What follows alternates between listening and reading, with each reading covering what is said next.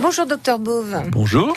Alors quand on part euh, en bateau ou en train, c'est pas la même chose qu'en avion. Hein Non, c'est pas la même chose. En bateau, si ce sont des petits trajets sur un ferry ou tout ça, en général, l'animal peut rester à bord de la voiture, ça pose pas de problème. Pour des trajets beaucoup plus longs, il peut y avoir un chenil à bord de, euh, du bateau ou du ferry et puis surtout se renseigner sur la législation pour, pour être en règle au niveau de ses documents, euh, éventuellement pouvoir sortir l'animal de la voiture et tout ça. En fait, toujours se rapprocher de la compagnie de navigation pour pas Hmm. faire d'erreur du tout. Vous connaissez vous les tarifs en général euh Non, les tarifs pour les animaux en bateau, c'est pas excessif. Par contre, euh, lorsque on voyage en train, euh, très souvent le, le chien paye un demi, l'équivalent d'un demi billet. Euh, il doit être au pied de son maître, il doit être en laisse. Très souvent, les contrôleurs SNCF euh, exigent que les chiens soient muselés, même si ce ne sont pas des chiens de, de catégorie euh, Dangereuse. dangereuse, hein. Mhm.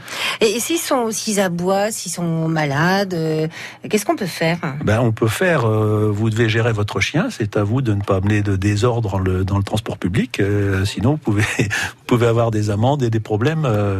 Euh, Mm, en général, les gens qui voyagent avec leurs animaux en train et tout ça, ce sont des animaux qui sont habitués à voyager, habitués euh, aux espaces grandes villes, Il y a habitués aux toujours une espaces première urbains. fois. Il y a toujours une première fois, mais ça, ça fait partie de l'éducation du chien. Si on veut un chien bien élevé qui qui, qui se- qui s'adapte bien aux situations de la vie urbaine, ben, il faut il faut lui apprendre. hein. Ouais. Et on écoute France Bleu Picardie avec euh, les conseils de Monsieur Zdunek.